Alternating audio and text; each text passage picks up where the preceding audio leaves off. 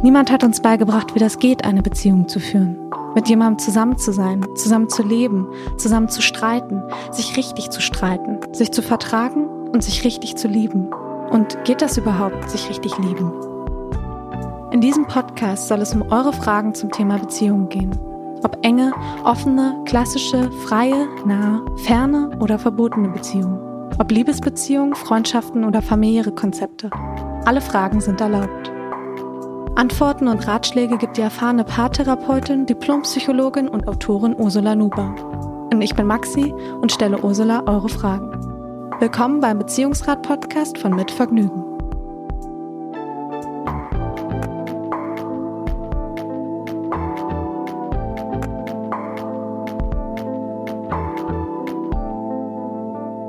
Hallo Ursula. Hallo Maxi, hallo, schön dich zu sehen. Wie geht's ja, dir? Ja, gleichfalls. Lebst du noch es, bei dieser Hitze? Ja, das muss man wirklich sagen. Also man zerfließt. ja. Aber also ich finde, man kann sich ja auch nicht immer beschweren, e egal ob es zu kalt oder zu warm ist. Irgendwie beschwert man sich ja dann doch immer. Aber ja, es ist gut warm, würde ich mal sagen. Man sieht's auch jedem mhm. an. Alle glänzen mhm. mittlerweile nur noch. Aber du siehst auf jeden Fall gut gebräunt aus und das ist wunderbar, finde ich. Ja, das ist bayerische Bräune. Ich war ein paar Tage im Chiemgau in der Nähe vom Chiemsee und wir hatten wirklich Glück, angenehme Temperaturen, Sonne, kein Regen. Es war so gerade so eine so eine Zwischenwoche zwischen schlechtem Wetter und extrem heißem Wetter. Und da ich ja aus Bayern stamme, geht da immer meine Seele auf in dieser bayerischen Umgebung. Ich freue mich, bayerische Töne zu hören und die Alpen zu sehen. Also schon, es gibt schon ein kleines Glück im Leben. Wunderbar. Also es ist vor allem schön, dass man jetzt auch langsam wieder Urlaub ah, machen ah, ja. kann und ah, alles ja. ein bisschen entspannter ah, ja. ist. Ähm, ja. Das entlastet, das entlastet. Und ich werde jetzt auch lang erstmal nicht drüber nachdenken, was der Herbst bringt. Aber nee. immer schön vorsichtig bleiben, das natürlich schon. Ja. Ja. Ursula, ich glaube, ich würde dir einfach gleich mal unsere Frage vorlesen, die wir heute bekommen haben. Super, die wurde ja. uns geschickt an beziehungsrat.mitvergnügen.com. Ja, wie immer anonymisieren wir die Fragesteller und Fragestellerinnen und das ist diesmal Chrissy, die uns geschrieben hat. Und bevor ich dir jetzt gleich noch die Frage vorlese, stelle ich noch den Supporter der heutigen Folge vor. Supporter der heutigen Folge ist Tinder oder besser gesagt der Date Night Podcast von Tinder und von Mit Vergnügen, also von uns. Im Date Night Podcast treffen sich immer zwei Singles bei einem Blind Date im Podcast, die sich vorher einfach noch nie gesehen haben und sich dann im Podcast zum allerersten Mal kennenlernen. Und seit dem 20. Juni ist jetzt die zweite Staffel von Date Night gestartet. Moderiert wird das Ganze wie auch in der ersten Staffel wieder von unseren Hosts Aminata Belli und Jochen Schropp und die wechseln sich dann jede Woche ab als Matchmaker und sorgen dann in verschiedenen Spielrunden dafür, dass sich die Kandidaten und Kandidatinnen Schritt für Schritt ein bisschen besser kennenlernen. Also es geht dann los mit ein paar schnelleren Fragen, ein paar diepere Fragen, dann fallen irgendwann die Augenbinden und dann geht's weiter mit ein paar Spielen, wo die beiden sich dann auch noch besser kennenlernen. Und am Ende geht es natürlich darum, herauszufinden, ob die zwei sich dann bei einem zweiten Tinder-Date wiedersehen wollen, also ob es ein Match ist oder doch nur ein Maybe. Seit dem 20. Juni gibt es die ersten Folgen der zweiten Date Night Staffel jetzt zu hören und äh, die gibt es natürlich überall da, wo es Podcasts gibt, bei Apple, Spotify und so weiter. Und schaut auch gerne mal in die Shownotes, da haben wir den Link zum Podcast natürlich hinterlegt. Und dann viel Spaß beim Hören.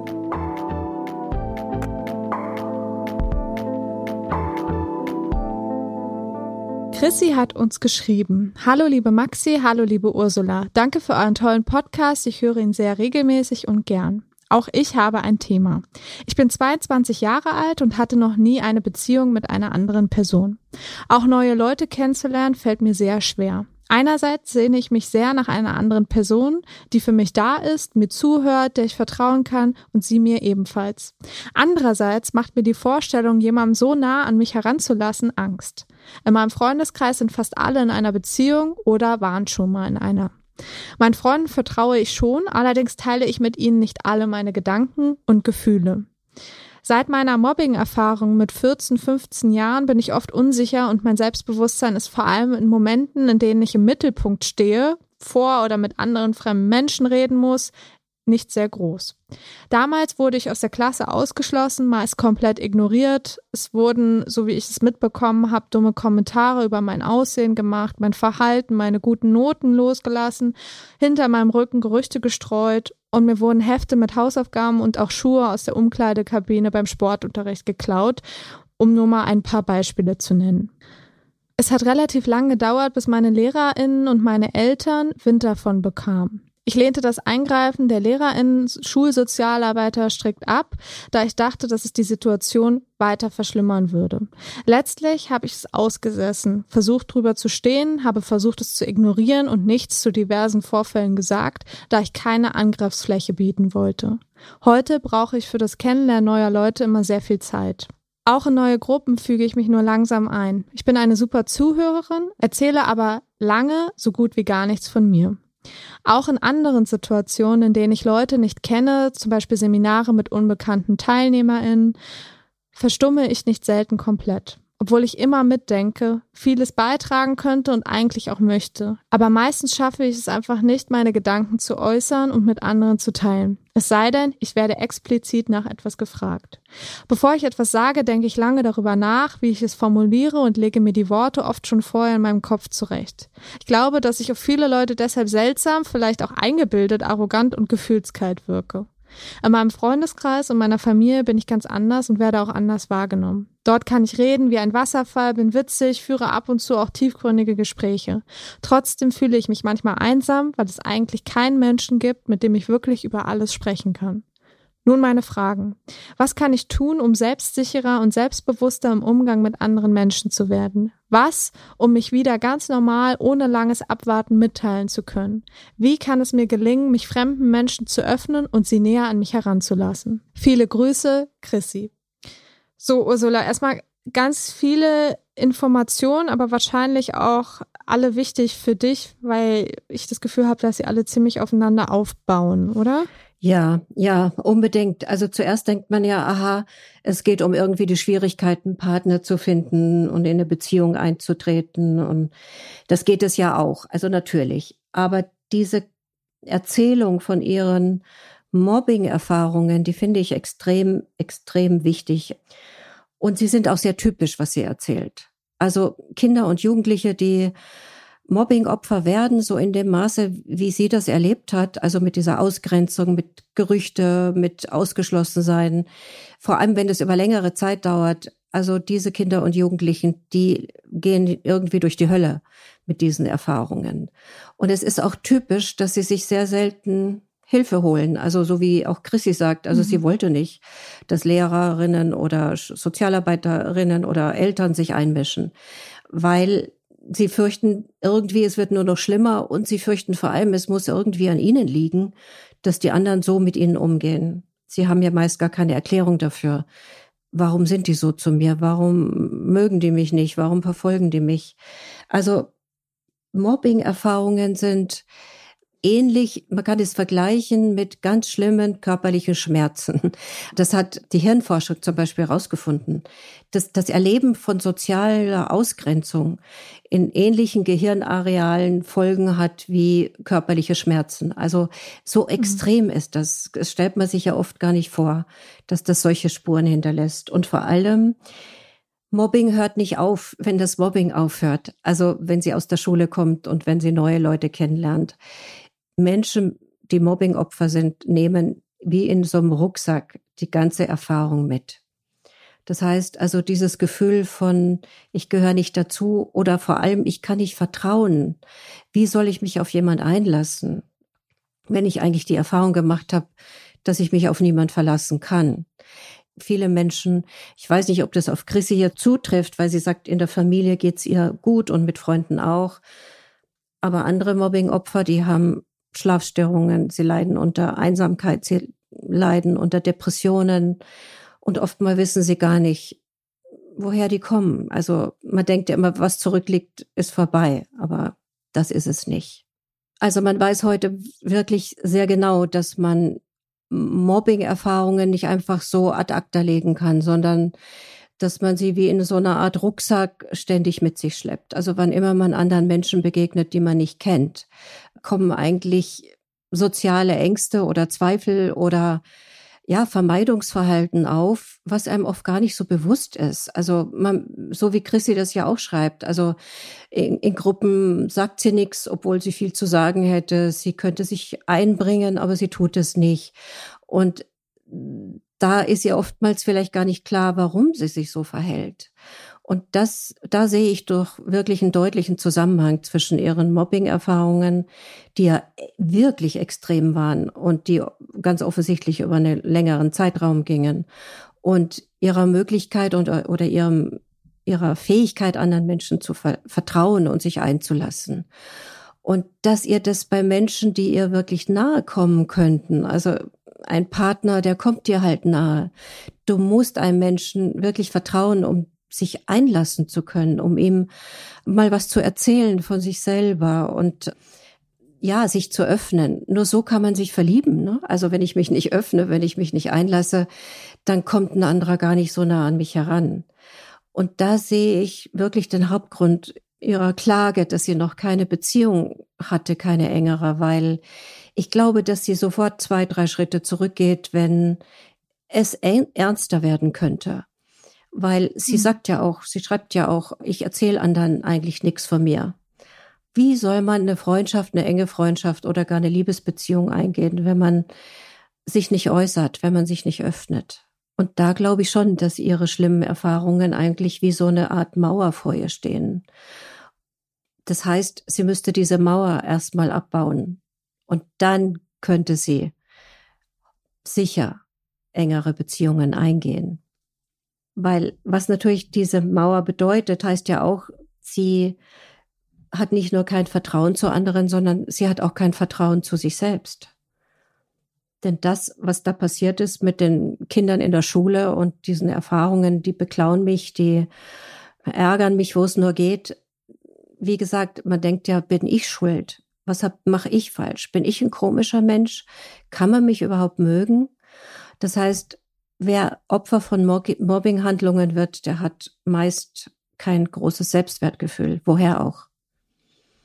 Also es wäre schon wichtig, dass Chrissy sich da mal Gedanken drüber macht, über diesen Zusammenhang zwischen damals und heute. Klingt das logisch für dich? Weil da, wenn es für dich nicht logisch klingt, dann klingt es vielleicht für Chrissy auch nicht logisch. Doch, also ich konnte dir sehr gut folgen und ich glaube, Chrissy ist es ja wahrscheinlich auch schon bewusst, sonst hätte sie das ja nicht alles hier mhm. auch geschrieben, dass da wahrscheinlich das angefangen hat, dieser Moment, dass sie sich nicht mehr so selbstsicher fühlt. Das heißt, du meinst damit aber auch, sie muss jetzt erstmal dieses erste Problem mit dem Mobbing komplett angehen. Und im nächsten Schritt kann man sich dann erst, ja, den, den neuen Leuten, den neuen Personen gegenüber öffnen. Ja, das denke ich. Eigentlich diese Mobbing-Erfahrungen, also was ihr da passiert ist, dass sie sich da wirklich nicht nur so, wie sie sich erinnert, sondern dass sie wirklich begreift, was da ja mit ihrer Seele auch passiert ist und was mit ihrem Selbstwertgefühl passiert ist. Und dann könnte sie schrittweise auch ihr Selbstwertgefühl aufbauen. Also eigentlich geht es um ein neues Lernen, weil sie hat ja durch die Geschichten mit ihren Mitschülerinnen und Mitschülern bestimmte Lektionen gelernt. Äh, als da sind, mit mir ist irgendwas verkehrt, ich kann anderen nicht trauen, ich lasse mich am besten nicht ein, ich halte mich am besten zurück. Das sind ja alles Lektionen, die sich eingraben und das merkt sie so bewusst gar nicht mehr. Und diese Lektionen, die müssten ersetzt werden durch neue Lektionen, sprich neue positive Erfahrungen. Dazu muss sie lernen, aus sich ja neue Schritte zu gehen andere Schritte zu gehen, auch mal was auszuprobieren, ihr Vermeidungsverhalten abzulegen. Und das kann man heute wirklich sehr, sehr gut lernen. Also es gibt genügend Literatur dazu, aber ich würde ihr da auch raten, dass sie sich therapeutische Begleitung holt, weil die Verhaltenstherapie ist dazu zum Beispiel sehr, sehr gut geeignet. Es gibt ganz tolle Trainings zum Aufbau von Selbstwertgefühl. Es gibt wunderbare Übungen, wo man eben genau Neues lernen kann, Schritt für Schritt und langsam ganz neue Erfahrungen machen kann. Wenn sie angeleitet würde und lernen könnte, wie ist das, wenn ich mal in einer sozialen Situation mir wirklich vornehme, einen Wortbeitrag zu leisten oder eine Person, die mir gefällt, vielleicht erstmal eine Frau, die ihr gefällt, mal ansprechen und mit ihr ins Gespräch kommen. Was sie vielleicht im Moment nicht tut, sondern weil sie so zurückhaltend ist. Also das sind nur ein paar Beispiele. Es gibt ganz, ganz viele Übungen dazu. Und das würde ich erraten, dass sie die frühen Erfahrungen dann Schritt für Schritt, Übung für Übung wirklich überschreibt und zu der Person wird, die sie auch ist, weil das finde ich ganz super, dass sie schreibt, in der Familie bin ich anders.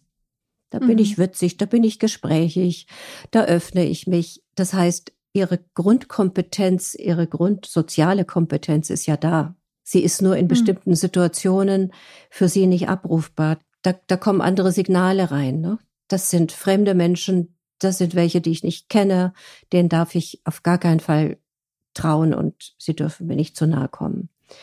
Und ich denke, wenn sie da sicherer wird, dann kann sie mal auch so ein fremdes Wesen wie ein Mann an sich heranlassen.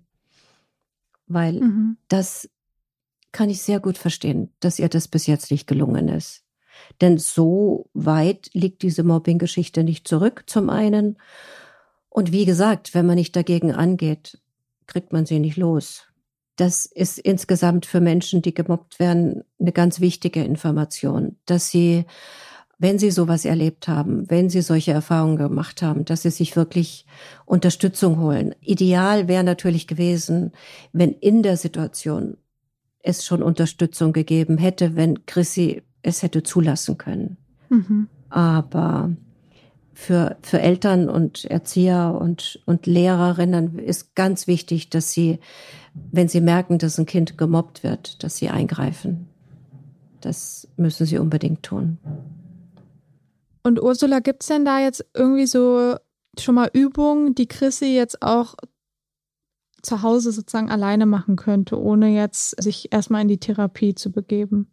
Ja, klar, da gibt's schon eine ganze Menge. Aber ich finde mal, fürs Aller, Allerwichtigste ist, dass sie vielleicht die Person, die sie zu Hause ist, also die sie ja wirklich ist, und wie gesagt, sie hat ja die Kompetenz, dass sie mal in sozialen Situationen mit Fremden oder mit Menschen, die sie so ein bisschen kennt, dass sie sich hm. vornimmt, so dass sie einmal am Tag oder wenigstens zwei, dreimal die Woche sich in Situationen begibt, die sie normalerweise meidet. Also zum Beispiel, wenn sie, ich fantasiere jetzt mal, wo sie in Situationen sein könnte, wenn sie zum Beispiel beim Videomeeting oder in einem anderen Gruppenzusammenhang eigentlich sonst immer schweigt, dass sie sich wirklich fest vornimmt, ich werde einen Beitrag leisten und wenn es nur ein ganz kleiner ist. Oder wenn ich nur sage, ja, ich stimme dem, was die Silvia gesagt hat, dem stimme ich zu. Also selbst so kleine Sätze. Ich mhm. einfach mal den Mund aufmachen und sich da das ganz bewusst antun.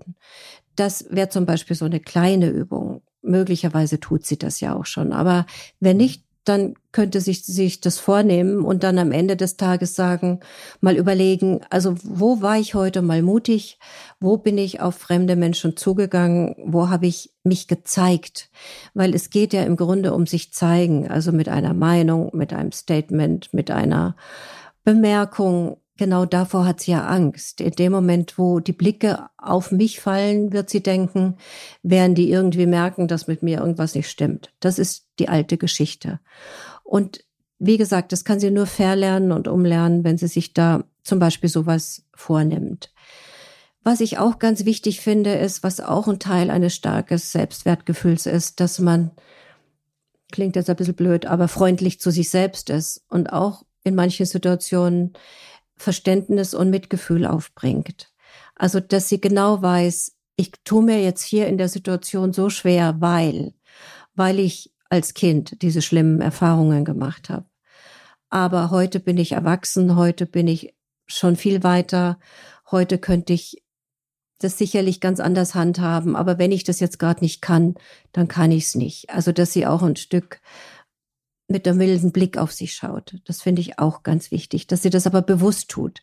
Also, dass sie nicht sagt, ach, ich bin so zurückhaltend, ich bin so, ja, so stumm, also, dass sie die Selbstvorwürfe reduziert. Mhm. Das finde ich ganz wichtig, weil so wie sie über sich denkt, das ist ein ganz wichtiger Zusammenhang. Die Gedanken, die wir uns über uns machen, die verursachen Gefühle. Und wenn ich über mich denke, ich bin unfähig, ich kann nichts, ich bin dumm, ich traue mich nicht, fühle ich mich natürlich nicht besonders gut. Logisch, mhm. ne? Und deswegen wäre wichtig, dass sie ihre Gedanken überprüft. Was denke ich denn jetzt gerade in der Situation? Was denke ich, wenn mir jetzt zum Beispiel ein, hm, ein Typ gefällt und der vielleicht auch ein bisschen Interesse an mir hat? Denke ich dann, oh, ich gehe lieber drei Schritte zurück oder ich tue so, als ob ich es nicht wahrnehme. Oder versuche ich mal zu denken, oh, der hat Interesse an mir, ich guck mal zurück. Mhm. Also, dass sie mal kontrolliert, was ihre Gedanken mit ihr machen und wie sehr diese Gedanken sie immer wieder zurückkatapultieren in diese schlimme Situation, in der sie damals war. Und dass sie dafür, wie gesagt, Mitgefühl mit sich hat, aber auch sich klar macht, ich darf und ich muss anders über mich denken.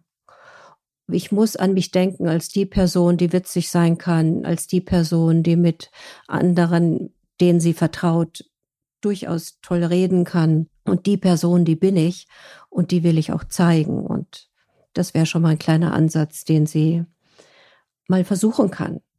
Also mhm. sie sollte jeden Tag vielleicht am Ende des Tages drüber nachdenken, wo kann ich mit mir zufrieden sein? Was habe ich echt gut gemacht? Wo habe ich mich was getraut? Und dann wird sie merken, dass sie kleine Unterschiede macht. Mhm.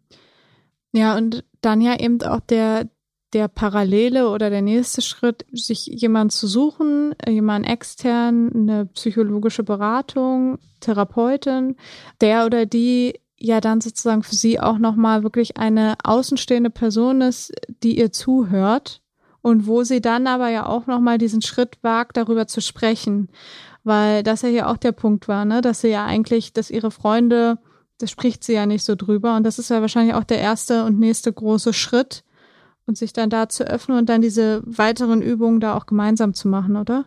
Das finde ich ganz wichtig, weil ganz alleine, denke ich, sollte sie es gar nicht machen. Sie hat ja so viel schon alleine durchgestanden. Also so mhm. diese Haltung, die sollte sie ja auch irgendwann überwinden. Ich darf keine Hilfe suchen oder ich, ich darf keine Hilfe in Anspruch nehmen. Das war ihre Haltung damals als 14-, 15-Jährige. Und das sollte sie sich wirklich gönnen, im wahrsten Sinne des Wortes, dass sie sagt, ich gönne mir eine Begleitung und suche mir eine Therapeutin, einen Therapeuten, der mit mir diese Schritte geht und der auch wirklich ausgebildet ist, um genau dieses Ziel, was ich habe, zu erreichen, eben mein Selbstwertgefühl zu stärken. Sie kann natürlich auch gucken. Es gibt gute Bücher dazu. Es gibt ein Buch äh, von meiner Kollegin Stefanie Stahl. Ich glaube, das heißt sogar Selbstwert stärken. Das können wir nochmal ähm, dann auch nennen. Und dann kann sie sich da auf den Weg machen. Das sollte sie auf jeden Fall, weil sie hat ja ein tolles Ziel. Sie will sich mhm. ja verlieben. Und da sollte ihr diese blöde, böse Erfahrung wirklich nicht mehr im Wege stehen. Ne? Und da braucht sie Unterstützung. Ja, danke Ursula für diese ganzen Tipps.